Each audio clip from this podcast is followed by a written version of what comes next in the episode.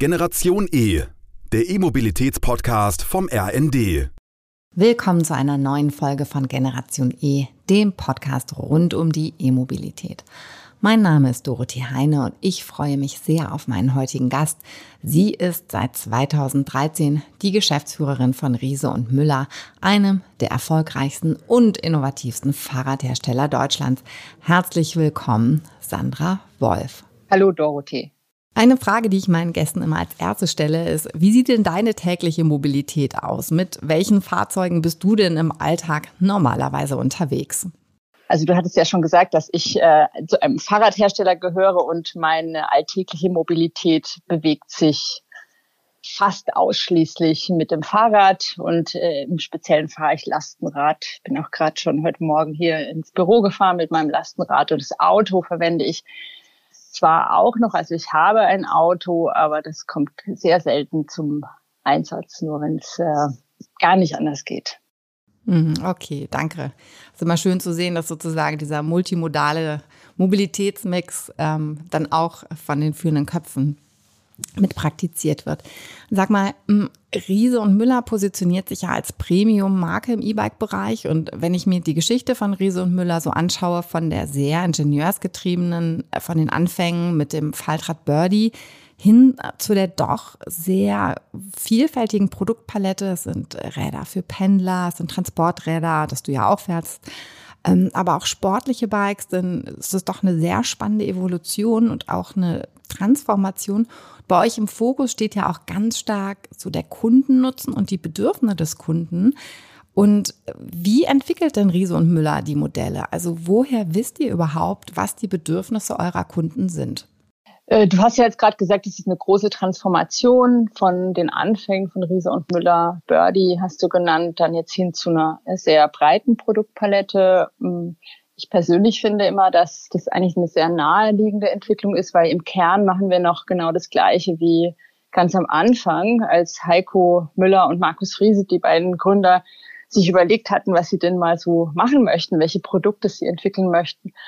Und äh, der Kern des Birdies ist Alltagsmobilität und zwar eine Mobilitätslücke zu schließen. Also zum Beispiel komme ich irgendwo am Bahnhof an und möchte noch zwei, drei Kilometer fahren, habe vielleicht einen kleinen Koffer oder einen Rucksack, dann ist halt so ein Faltrad ideal. Also auch damals stand schon im Mittelpunkt, wie kann ich es vermeiden, äh, vielleicht dann dort in ein Taxi einsteigen zu müssen, sondern einfach die Mobilität zu nutzen, die ich habe, also die Fahrradmobilität und äh, daraus hat sich ganz viel entwickelt. Also wir sind dieser Positionierung, nämlich Alltagsmobilität und wie kann ich eben so Strecken überwinden, dessen wir treu geblieben. Und mit dem E-Bike haben wir dann eben weitere Strecken. Äh, wir konnten mehr Innovation in das Produkt äh, reinfließen lassen und sind so zu einer breiten Produktpalette gekommen. Also von Pendlerfahrzeugen, wie du es genannt hast, für lange Strecken, Lastenräder, für viel Gepäck und daraus erschließt sich eigentlich schon, wo finden wir unsere Produktinnovation, was äh, gibt uns eigentlich so der Kunde und die Kundin mit, nämlich welche Bedürfnisse haben die im Alltag. Ähm, und da steht bei uns im Mittelpunkt, welche Bedürfnisse haben sie, wenn sie auf ihr Auto verzichten wollen. Und mal an einem Beispiel festgemacht, wenn man eben von Frankfurt nach Darmstadt fahren würde, das ist jetzt eine äh, Langstreckendistanz für Pendler und Pendlerinnen, dann brauchst du eben ein sehr robustes Fahrzeug, du brauchst ein ähm, langlebiges Fahrzeug, du brauchst ähm, ein Fahrzeug, ein E-Bike, das dich jeden Tag auch fährt, das eben ähm, viele Funktionalitäten hat, wie ähm, im Regen kann man gut fahren, da kommen die Reifen dann ins Spiel, es kommt das Licht ins Spiel und daraus entwickelt sich eigentlich Innovation. Also wir fragen uns, was unsere äh, Kundinnen und Kunden brauchen, damit sie wirklich ihre Wege mit viel Freude mit dem Fahrrad zurücklegen können und da ist eben jeder Tag bringt neue Ideen und wir haben so viele Ideen, die können wir eigentlich gar nicht so, ähm, äh, so umsetzen, weil es so viele Sachen sind, die man immer wieder optimieren kann, damit man eigentlich ganz selbstverständlich dann auch mit dem Fahrrad fährt. Ja, spannend. Vielen Dank. Du hast es ja auch gerade angesprochen, dieser Weg weckt die Überlegung, was könnte die Alternative von einem Auto sein? Das Fahrrad ganz klar von Privatpersonen schon ganz stark im Fokus. Aber es gibt ja auch den Trend hin zur gewerblichen Nutzung von Fahrrädern und von E-Bikes. Was seht ihr denn als Hersteller für Potenziale, was so die gewerbliche Nutzung angeht? Die gewerbliche Nutzung ist nach meinem Ermessen noch ganz am Anfang ihrer Entwicklung. Also mehr und mehr kommen natürlich Gewerbetreibende, da reden wir von Kleinstunternehmern und Unternehmerinnen, also vielleicht ein Einzelhandel, der etwas ausliefern möchte. Das ist ja auch ein Gewerbetreibender, der eben eine Mobilitätsanforderung hat, bis hin eben zu äh, großen Projekten. Also wie kann man Innenstädte entlasten äh, von Lieferverkehr, da kleinen Lieferverkehrfahrzeuge, aber zum Beispiel auch LKWs, die eben äh, Geschäfte beliefern, die Restaurants beliefern. Also die Fragen, also das ist ja die Bandbreite, in der wir uns bewegen, wenn wir über das Thema äh, Lieferfahrzeuge im, oder im Lastenradbereich sprechen. Und in allen Bereichen stehen wir am Anfang, aber in allen Bereichen wird darüber nachgedacht, welche Rolle das Fahrrad äh, spielen könnte von eben äh, E-Bikes, Lastenräder, die wir jetzt schon äh, herstellen, also die eigentlich auch im privaten Bereich genutzt werden und dann eben zur Auslieferung von Büchern oder von Nahrungsmitteln. Größere Aufbauten kommen dann ins Spiel, dass du eben auch größere Lieferungen äh, bringen kannst. Und dann ähm, geht halt drum, wie kannst du wirklich auch große Sachen, also man redet ja dann vielleicht auch drüber, gibt es außerhalb von Städten äh, sogenannte Hubs, wo ähm, ähm, Logistikunternehmen umladen von großen LKWs in Kleinstfahrzeuge und können dann in der Innenstadt ausliefern. Also das Lastenrad im Wesentlichen, ähm, davon sprechen wir in verschiedensten Größenordnungen. Das glaube ich schon, dass das sehr, sehr viel Bedeutung gewinnen wird und gewinnen muss, wenn wir eben über die Entlastung auch von Innenstädten im Verkehrsbereich sprechen. Und ich sehe schon sehr gute Tendenzen. Also die Forschung beschäftigt sich mit dem Thema, wo sind denn die Bottlenecks? Die Infrastruktur beschäftigt sich mit dem Thema, was braucht es dann? Reichen dann Radwege aus oder gehören die auf Straßen? Und eben auch die Unternehmen beschäftigen sich mit der Frage, ähm, gibt es was anderes als Autos ähm, zu, zu, Baustellen zu kommen? Gibt es was anderes als ein äh, Lieferfahrzeug, um eben auszuliefern? Also da wird sich sehr, sehr viel nach meinem wirklich dafür halten bewegen. Und es ist ein extrem spannender Bereich. Mm, der ist ja wirklich sehr facettenreich. Und ihr als Unternehmen, so wie ihr schaut, was sind die Bedürfnisse eurer vielleicht Privatkunden, sprecht ihr da auch mit Unternehmen, um da gezielt vielleicht auch euer Angebot auszuweiten? Ja, wir sprechen mit Unternehmen. Wir haben auch seit äh, diesem Jahr eine sogenannte Business Unit. Das heißt, die beschäftigt sich mit den Bedürfnissen, aber eben auch mit den Anfragen von Gewerbetreibenden. Äh, bei uns bewegt sich das äh, sehr stark in dem Bereich, ähm, ich hatte gerade schon gesagt, kleinen und Kleinstunternehmen, die eben ausliefern wollen, also Auslieferfahrzeuge. Aber bei uns ähm, in, in dem Businessbereich, also im gewerbetreibenden Bereich, äh, spielen immer mehr das Thema Sharing eine Rolle. Also da sprechen wir eben auch mit anderen Zielgruppen als jetzt Endkundinnen, Endkunden oder Fachhändlerinnen und Fachhändler. Also im Sharing-Bereich geht's halt um Flottengeschäft, ähm, große Flotten, die dann eben zum Teilen in Städten ähm, hingehen. Und äh, wir reden aber auch über zum Beispiel äh, ähm, Wohnprojekte, Genossenschaftsprojekte, wo dann eben die Genossenschaften überlegen, wie könnte das Mobilitätskonzept in ihrem Wohnkomplex aussehen. Und da spielt halt das Thema Fahrradmobilität auch eine große Rolle. Und das ist bei uns so im Wesentlichen das Thema Gewerbetreibende oder Lastenräder und auch normale Räder für Gewerbetreibende. Äh, womit wir uns nur am Rande beschäftigen, ist eben, was ich auch gerade schon erwähnt habe, die das Thema ähm, Logistikunternehmen und große Fahrzeuge, vielleicht auch Zweispurfahrzeuge, so à la UPS oder DHL, was man so kennt, die schon so aussehen wie kleine Autos. Ähm, das äh, machen wir nicht, sondern tatsächlich Sharing, Flotte, Genossenschaften, aber eben auch Gewerbetreibende, die auf Auslieferung umstellen möchten. Hm, ja, ganz spannend, dass die Mobilität in doch ganz vielen gesellschaftlichen Bereichen jetzt angekommen ist. Das E-Bike durchläuft ja so einen Transformationsprozess und wird auch zunehmend digital und vernetzt. Das heißt ja auch für euch Hersteller, dass ihr auf einmal ganz neue Geschäftsfelder habt und auch Produkte entwickeln müsst, die gar nicht so richtig zu eurer Kernkompetenz gehören. So, welche Trends erkennst du da und von welchen wird der E-Bike-Fahrer direkt profitieren? Im Straßenverkehr geht es ja schon lange sehr stark um das Thema Konnektivität. Also das heißt, wie äh, vernetzt man sich? Und da spielt natürlich das E-Bike eine große Rolle, denn das E-Bike ist ein Bestandteil von innerstädtischer Mobilität. Da reden wir über ÖPNV, wir reden aber auch über Autos und wie kann man kann man die miteinander vernetzen. Ähm, Digitalisierung ist insofern auch ein wichtiges Thema, dass äh, wir über, das vorhin gesagt, Premium-Fahrzeuge, wir sprechen also auch über einen gewissen Wert. Und da ist es für unsere Nutzerinnen und Nutzer natürlich sehr wichtig, dass das Fahrzeug auch ähm, dort bleibt, wo es hingehört, nämlich zum äh, Inhaber oder zu demjenigen, der das Rad gerade fährt. Und äh, das heißt also, Diebstahlschutz ähm, ist relevant und das kannst du natürlich alles durch Digitalisierung sehr gut abbilden. Kannst auch eine Sturzerkennung, also alles, was man aus dem Auto eigentlich schon kennt, Notfallsituationen. Du kannst äh, mit deinen Daten sehr viel anfangen. Also wann brauchst du zum Beispiel eine Wartung? Und ähm, da sehen wir auch schon, was hat dann ein Endkunde und eine Endkundin davon, äh, wenn E-Bikes in Zukunft noch digitalisierter sind. Also sie können natürlich bei sich anfangen, also ihr, ihr Fahrrad sichern, aber sie können eben auch von den Daten profitieren, vielleicht auch für, für sich selber Fitnessdaten, Umweltschutzdaten, was habe ich eingespart im Vergleich zu einem Auto, was passiert in einem Notfall und wie kann ich mich in Zukunft vielleicht auch mit anderen Fahrzeugen vernetzen, dass eben solche Unfälle wie mit LKWs und der Abbiegespur nicht mehr passieren, weil man sich eben gegenseitig erkennt. Und ähm, natürlich sind wir ein Unternehmen, das sehr stark aus dem klassischen Engineering, also der, nenne ich es mal, analogen Produktentwicklung des Maschinenbaus kommt. Aber ähm, wenn man natürlich über so viele Jahre ein Produkt entwickelt, das dann auch eben sowas hat wie bei uns jetzt zum Beispiel ein, äh, ein Chip, also ein GPS-Tracker, dann bewegen wir uns in Digitalisierung. Und das machen wir so schon einige Jahre. Also insofern ist es für uns nicht mehr ganz so neu und selbstverständlich, dass sowohl am Produkt, aber auch über das Produkt hinaus ähm, Services entstehen, die Nutzen haben für unsere Fahrerinnen und Fahrer. Jetzt würde mich mal interessieren, das ist ja schon einiges, was ihr da bietet. Wie wird denn das genutzt bisher schon von euren Kunden? Also ich hatte gerade den GPS-Tracker erwähnt. Ähm, das war am Anfang, als wir das vor drei Jahren eingeführt haben, noch natürlich relativ äh, unbekannt. Man war so ein bisschen, naja, warum denn jetzt ein Fahrrad? Braucht doch sowas nicht und so.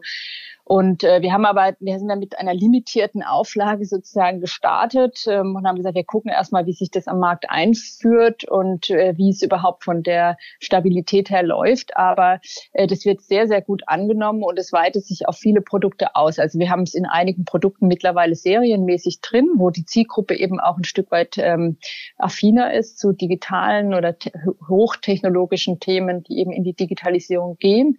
Ähm, viele erkennen einfach den ganz klassischen Nutzen des, äh, des Trackings und wir haben da eine hohe Erfolgsquote bei den Rädern, die geklaut wurden haben wir, glaube ich, bisher alle zurückbekommen, manche sogar innerhalb von einer Stunde, weil du halt sehen kannst, wo das Fahrzeug ist. Und es hilft extrem auch bei der Kaufentscheidung. Also insofern, das ist so ein ganz naheliegender Benefit, den du ähm, haben möchtest, wenn du dir so ein hochwertiges Fahrzeug anschaffst und nicht jeder hat eine Top-Garage, die irgendwie super gesichert ist oder stellt es auch mal mehrere Stunden irgendwo ab. Und ähm, wenn es aber darüber hinausgeht, auch Services, äh, die wir anbieten, auch ähm, Innovationen, die wir zusammen mit anderen Zulieferern vorantreiben. Also in fast jedem Produkt gibt es mittlerweile irgendein digitales Element oder eine Aktivierung über Bluetooth. Wir reden über Schlösser. Es gibt bereits im, im Beleuchtungsbereich. Also es wird sehr gut angenommen. Ich glaube, es wird immer selbstverständlicher. Und wie es halt so ist bei Innovationen und Trends, irgendwann ist es ähm, endemisch weiß gar nicht, ob man das Wort heutzutage überhaupt sagen darf, aber ähm, es ist einfach, äh, es wird ein großer Bestandteil und es wird irgendwann nicht mehr hinterfragt werden. Das ist so meine Prognose. Und natürlich wirst du immer die Leute haben, die sagen, das brauche ich alles nicht und ich finde, das hat auch seine Berechtigung. Und dann ist es ja auch möglich. Also du kannst sowohl ein ganz klassisches E-Bike fahren ohne Schnickschnack oder du sagst halt am Ende des Tages, ich möchte Fahrrad fahren ohne E. Ich will es einfach haben, wie wie es immer war. Und auch das ist alles möglich. Also von super digital, super connected bis äh, zu ganz analog und ohne irgendwas, was äh, ja Technik oder Digitalisierung betrifft. Ja, ich denke, solange das Fahrrad noch von alleine fährt, sozusagen, ohne dass man das Handy anschalten muss und seinem eigentlichen Zwecke dient, dann ist es natürlich absolut in Ordnung. Das ähm, kann ich verstehen. Aber dass natürlich auch der Trend hingeht, sind ja auch viele Features, die das dann einfach viel einfacher machen oder auch, ähm, könnte ich mir vorstellen, eine gewisse Gamification bieten für gewisse Nutzer. Immer wenn auch Daten gesammelt werden, gibt es ja Skeptiker. Wie geht ihr mit diesen um? Also ich kenne ja jetzt auch äh, skeptische Anfragen, die von unseren Endkundinnen und Endkunden oder auch von unseren Fachhändlern kommen. Äh, die landen irgendwie immer auf meinem Tisch, wenn es dann darum geht, auch mal so eben kritische Fragen zu beantworten, zu beleuchten, durchaus legitime Anfragen. Und ich muss sagen, dass äh, wir in diese Richtung wenig ähm, Fragen haben oder wenig Kritik. Ähm, und ich glaube, das liegt daran, dass du es halt nach wie vor auswählen kannst. Also wir pflanzen ja nichts ein, was jemand nicht weiß. Und der Datenschutz wird in Deutschland sehr, ähm, sehr, sehr eng gesehen. Das merken wir jetzt auch, wenn wir diese ganzen Produkte entwickeln. Also ich kann dazu eigentlich relativ wenig sagen. Ähm, wir nehmen das mit dem äh, nötigen Ernst. Also wie du sagst, wir, wir gehen mit den Daten unserer ähm, Kundinnen und Kunden sehr, sehr sensibel um und fragen auch ähm, immer nach, ob das, in, also in welche Richtung kann das getrieben werden. Wir sind neben dem Datenschutz sehr eng, wir sind international tätig, insofern sind wir mit diesen ganzen Regularien eigentlich weltweit beschäftigt. Und ich kann wenig dazu sagen, weil wir äh, da nicht viele Skeptiker haben. Ja. Und wie gesagt, der, der das gar nicht haben will, der nimmt es einfach nicht. Ja. ja, das ist gut sozusagen, dass äh, die Wahl da ist, ob man die Digitalisierung des Fahrrads möchte und sozusagen auch weiß, was mit den Daten ist, was das transparent bei euch ist. Das ist ja großartig. Ich habe noch ein großes Thema, die Corona-Krise. Das war ja für die Fahrradbranche eine ganz besondere Zeit. Es gab den Run auf die Fahrradläden. Das führte zu leeren Geschäften, was großartig war für die Händler, für einige Nutzer oder potenzielle Kunden nicht ganz so schön. Und für einige Modelle gab es und gibt es auch immer noch große und lange Wartezeiten. Was nehmt ihr denn als Hersteller mit aus der Krise?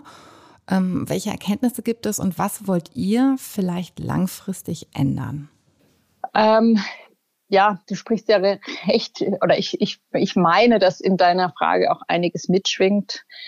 Ähm, da schwingt natürlich für uns, und das haben wir auch sehr hautnah erlebt und wir erleben es immer noch, finde ich, das Thema globale Lieferkette mit. Also, dass einfach völlig klar geworden ist, auch wie abhängig man von dieser globalen Lieferkette ist.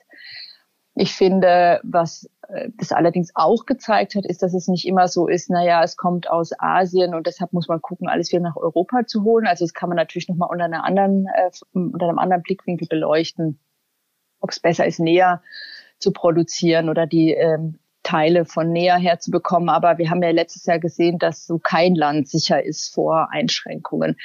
Aber wir haben gelernt, dass die globale Lieferkette einfach nochmal genauer zu beleuchten ist, dass es nicht selbstverständlich ist, dass alles zur Verfügung steht, dass die Planung noch genauer erfolgen muss. Also das ist so äh, mal das eine Thema. Das andere Thema, finde ich, das sich auch gezeigt hat, ist, dass das Interesse für das Fahrrad ja da ist und dass die Menschen auch anscheinend bereit sind, ähm, auf ein Fahrrad umzusteigen. Also ob es jetzt für Urlaubszwecke ist oder für äh, Sportzwecke ist oder eben auch für ja die klassische Alltagsmobilität. Und äh, das muss man nutzen. Also ich glaube, da ist auch immer die große Frage, ähm, müssen wir liefern können oder sollten wir liefern können? Und ich, mhm. für uns, für Riese und Müller haben wir schon für uns definiert, also wenn die Menschheit bereit ist, Fahrrad zu fahren, dann müssen wir gucken, dass wir die Lieferkette sowohl eben, äh, was das Funktionieren der Lieferkette angeht, ähm, dass wir dort dranbleiben müssen, dass wir die Lieferkette aber auch durchleuchten müssen, also in Sachen jetzt transparente Lieferkette. Aber dass ich am Ende des Tages schon denke, wenn die Zeit reif ist, und das ist sie, du hast ja auch vorhin angesprochen, das haben wir so noch nie erlebt. Wir haben viele Jahre, du ja auch, äh, dafür uns eingesetzt, dass das Fahrrad so einen Stellenwert bekommt. Und ich glaube schon, dass man das jetzt äh, nutzen muss und dort auch den Menschen ähm, das Produkt zur Verfügung stellen sollte. Da sind wir dran und das ist äh, zugegebenermaßen äh, schwieriger denn je. Es kommt immer irgendwie wieder was Neues dazu, was es äh, ganz schwierig macht, eben die Teile auch zu bekommen, um das Produkt letztendlich zu äh, produzieren. Und es ist nun mal so, die Frage bekomme ich ja auch oft gestellt, ja, ähm, kann man nicht wechseln, kann man nicht den Zulieferer wechseln, kann man nicht alles nach Europa holen. Das ist in der Fahrradbranche nicht so einfach, weil es häufig bei bestimmten Bauteilen nicht so viele Anbieter gibt.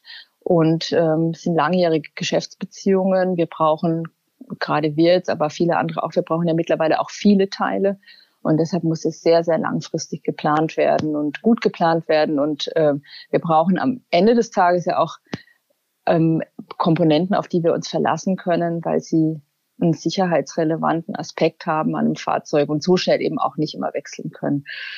Aber die, die Lieferkette, die stellt uns für sehr, sehr große Herausforderungen. Und ich verstehe das, dass Endkundinnen und Endkunden dann auch nicht so begeistert sind, wenn sie lange warten müssen. Aber ich glaube, jeder in der Branche gibt halt alles, äh, die Produkte liefern zu können. Und da hakt es halt manchmal. Mhm. Und es ist nun mal eben so, wenn dir ein Teil fehlt, ähm, dann kannst du nicht ausliefern. Wenn dir also ein Bremshebel fehlt, dann kannst du das ganze Fahrrad nicht ausliefern. Und ja. das ist natürlich ja, sehr das führt dazu manchmal, genau, das führt manchmal dazu, dass äh, offensichtlich da ein fertiges Rad steht, aber ähm, es dir fehlt dir einfach ein Mini-Teil und du kannst nicht ausliefern. Ja, du hast es ja gerade so ein bisschen schon skizziert. Ähm, Höre ich denn daraus, dass es für euch schon spannend wäre, wenn die Lieferkette ein bisschen näher wäre? Also Europa, der Standort Deutschland, auch für die Fahrradbranche attraktiver werden könnte? Ja, das ist sicherlich mitgeschwungen gerade und es ist was, woran wir in den letzten anderthalb Jahren eng gearbeitet haben, zu gucken, wie können wir mehr nach Europa holen. Das heißt also, äh, wo gibt es Zulieferer, die in Europa ansässig sind und die Qualität liefern, die wir für unsere Fahrzeuge brauchen. Und da haben wir in den letzten Monaten sehr viel erreicht. Aber man muss auch sagen, dass ähm, wir eben immer auf der Suche sind nach dem besten Produkt und äh, dem sichersten Produkt, äh, einem Premium-Produkt, einem langlebigen Produkt. Zukünftig natürlich immer mehr auch einem nachhaltigen Produkt.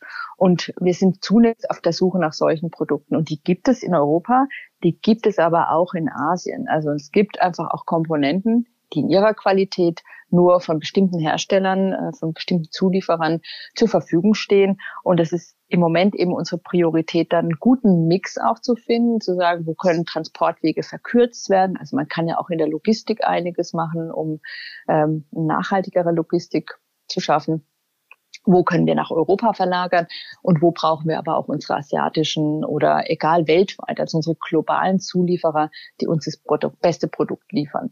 Klar ist aber auch, ein Fahrrad besteht aus ähm, bis zu 120 Einzelteilen und ähm, die werden nicht alle in Europa oder sogar in Deutschland verfügbar sein. Hm. Ja, ist ganz spannend zu sehen. Es klingt immer so einfach, dann lasst uns doch die Lieferkette verkürzen und wieder die Hersteller ähm, näher ansiedeln, aber es ist gar nicht so einfach. Hm, ein Punkt, den du eben angesprochen hast, ähm, die Verkaufszahlen sind in der Corona-Krise durch die Decke gegangen. Ähm, Im letzten Jahr 2020 wurden knapp zwei Millionen E-Bikes verkauft. Das ist so eine Kurve, die ständig nach oben geht. Das heißt ja aber auch langfristig wird es einen immer größeren Gebrauchtmarkt geben von E-Bikes. Wie stellt ihr denn als äh, Riese und Müller sicher, dass dieses Versprechen und auch dieses doch besondere Erlebnis, was man hat, wenn man eins eurer Fahrräder fährt, auch bei gebrauchten Rädern garantiert ist? Geht es überhaupt? Und wie geht ihr mit dieser Entwicklung um, dass es ständig mehr E-Bikes geben wird, die schon ein zweites Leben dann haben? Ja, im Moment sind wir ja noch so ein bisschen in dieser ersten Lebensphase, weil jetzt in den letzten ein, zwei, drei Jahren gab es immer mehr E-Bikes. Sie werden auch noch meistens von ihrem Erstbesitzer und ihrer Erstbesitzerin gefahren. Äh, wir haben natürlich auch den Sharing-Bereich äh, oder den ganzen Leasing-Bereich. Da kommen die Räder früher zurück. Das ist ja wie beim Auto. Wenn du dir ein Auto kaufst, dann würdest du es vielleicht zehn Jahre fahren oder noch länger.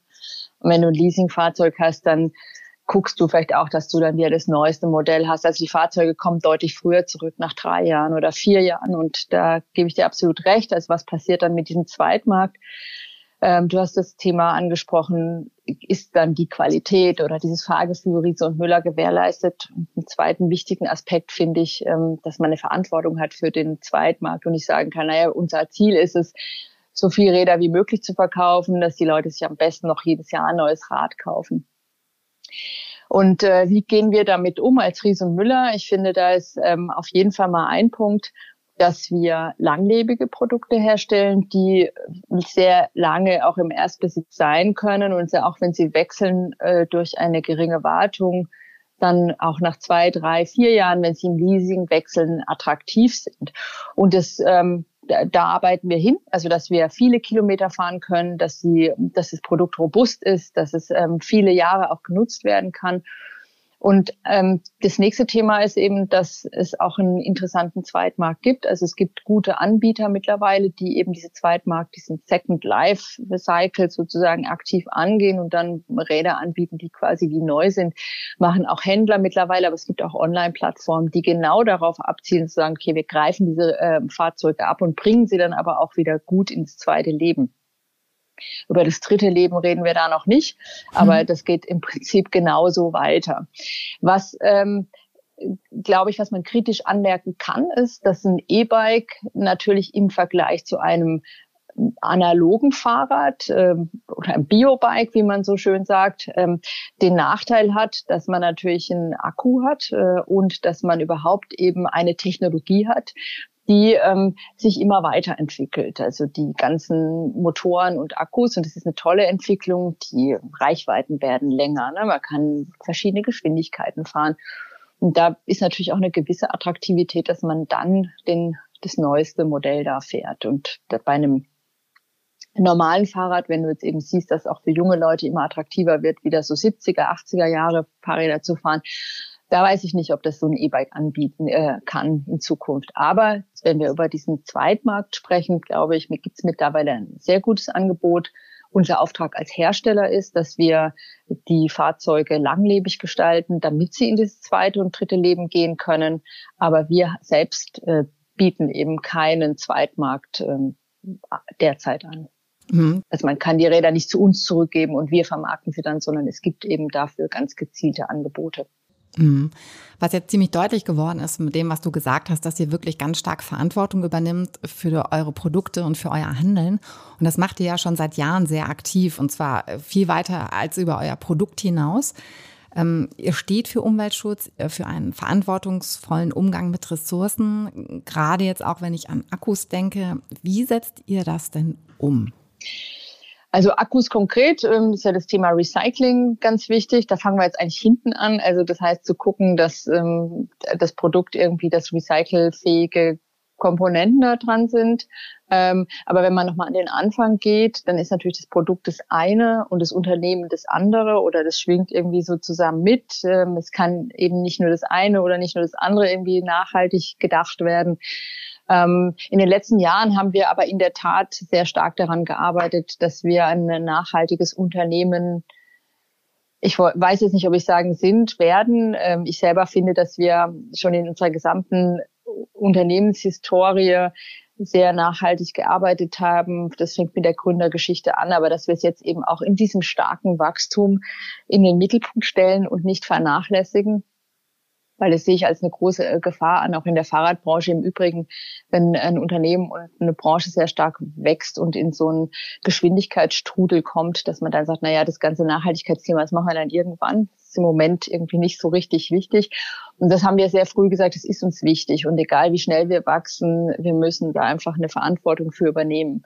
Und das heißt ähm, am Standort, dass wir alles tun, dass wir als ähm, nachhaltiges Unternehmen gut wirtschaften, also auch im Sinne von Umweltschutz, aber auch wie gehen wir mit den Menschen um, mit denen wir zusammenarbeiten, die für uns arbeiten, die mit uns arbeiten und äh, haben konkret jetzt im letzten Jahr zum Beispiel sehr viele Projekte umgesetzt im Bereich Müllvermeidung, auch in Zusammenarbeit mit unseren Lieferanten im Bereich ähm, der CO2-Reduktion am Gebäude, aber eben auch auf Transportwegen.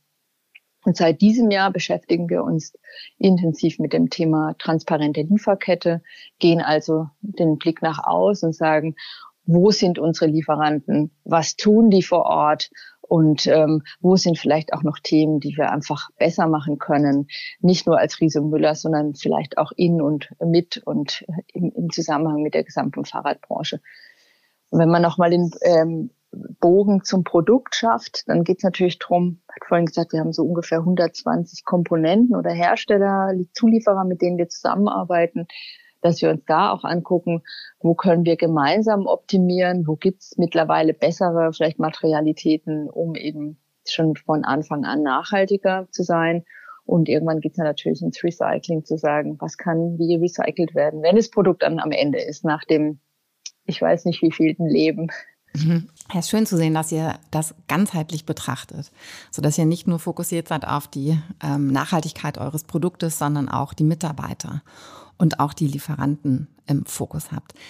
Jetzt kommen wir leider schon ein bisschen zum Ende. Und eine Frage, die ich meinen Gästen gerne noch stelle, ist, wenn wir jetzt einmal in die Zukunft schauen, so in 10, 20 Jahren, was glaubst du, wie wird dann unsere Gesellschaft mobil sein? Wie werden die Straßen aussehen? Ach, ich finde gerade heute die Frage sehr schwer zu beantworten, wenn ich ganz ehrlich bin. Also hättest du mich jetzt so vor einem Jahr gefragt, ähm, und das habe ich ja an mehreren Stellen auch gesagt, dann habe ich gedacht, boah, die, die ganze Corona-Krise, das ist eigentlich wie so ein offenes Fenster. Man, man muss jetzt nur noch durchgehen und dann wird sich die Politik ähm, ändern und gucken, wo kann man mehr investieren in, in die in lebenswerte Städte. Und es gab eben Pop-up-Bike-Lanes und es waren tolle Entwicklungen. Und ähm, ich hätte sehr wahrscheinlich ein sehr, sehr positives Bild von der Zukunft gemalt, ähm, wie ich sie auch immer noch sehe. Dass man, äh, du hast vorhin gesagt, es geht ja nicht nur, also multimodal, es geht nicht nur darum, jetzt hier dogmatisches Fahrrad durchzuboxen, sondern zu sagen, es geht erstmal am Ende des Tages geht es darum, eine lebenswertere Innenstadt zu gestalten. Ob das jetzt mehrheitlich mit dem Fahrrad zu realisieren ist oder in einem Mix aus Fahrrad, Auto und ÖPNV und was ist sonst noch Flugtaxis, wenn man das nochmal weiterdenkt dann, dann ist es so eine Vision, die ich irgendwie gesehen habe. Es geht um eine lebenswerte äh, Stadt, äh, wo Menschen einfach in Einklang mit der Natur leben können. Wenn ich mir so die Entwicklungen der letzten Wochen, vielleicht auch der letzten Tage so angucke, dann weiß ich nicht, was es eigentlich wirklich braucht, um das Ganze in so eine positive Zukunft äh, zu führen. Also du siehst, ich bin gerade heute ähm, ein bisschen, ähm, ja, vielleicht äh, komme ich ins Grübeln und muss vielleicht meine persönliche Vision nochmal verändern oder vielleicht auch nicht oder noch mehr für diese Vision mich einsetzen, dass es eben so wird, dass es darum geht, es geht um eine lebenswerte Zukunft. Und äh, vielleicht fasse ich es noch weiter und sage, nee, es geht nicht mal mehr um eine lebenswerte Innenstadt, sondern dass äh, wie schaffen wir es eben, dass die Natur wieder im Mittelpunkt ist und welche Rolle können wir da als Fahrradhersteller? Wir sind auch Unternehmerin und Unternehmer, wir sind auch ein Wirtschaftsunternehmen, also welche Verantwortung haben wir und wie können wir dann auch einfach positiv mitgestalten? Also es ist vielleicht jetzt ein bisschen pathetisch, so am, am Ende des Tages ist es natürlich auch aktuell finde ich eine sehr unruhige Zeit, um über positive Visionen zu sprechen. Aber am Ende geht es für mich darum, eigentlich auch jeden Tag äh, einen Beitrag zu leisten, zu sagen, ja, was kann ich nicht in zehn Jahren, sondern was kann ich auch heute dafür tun, was kann ich morgen dafür tun, dass es in eine gute Richtung geht. Ja. Und ähm, da geht es bei mir gerade darum, dass ich, glaube ich, nicht verzage und trotzdem dranbleibe an diesen guten Dingen, die es ja auch so gibt. Also ich finde die Frage heute sehr schwer zu beantworten und hätte mir gewünscht, dass man doch die letzten anderthalb Jahre sehr viel mehr nutzt, um sehr viel schneller in Sachen Mobilitätswende voranzukommen. Hm. Ja, schönes Schlusswort. Vielleicht sind es wirklich die kleinen Schritte, die man jeden Tag gehen kann, um dann ein großes Projekt anzugehen und den Fokus in der Tat auf diese positiven Dinge zu legen. Liebe Sandra, vielen Dank, dass du uns spannende Einblicke gegeben hast und auch deine Meinung mit uns geteilt hast und vor allem dir auch die Zeit genommen hast, denn gerade in der Fahrradbranche ist seit anderthalb Jahren ja wirklich viel los. Ich wünsche dir alles Gute und sage erst einmal vielen Dank und bis hoffentlich ganz bald. Danke dir, liebe Dorothee. Bis bald. Das war Generation E, der Podcast von RND rund um die E-Mobilität. Mein Name ist Dorothee Heine und wenn Ihnen unsere heutige Folge gefallen hat, dann freue ich mich, wenn Sie unseren Podcast abonnieren. Das war Generation E, der E-Mobilitätspodcast vom RND.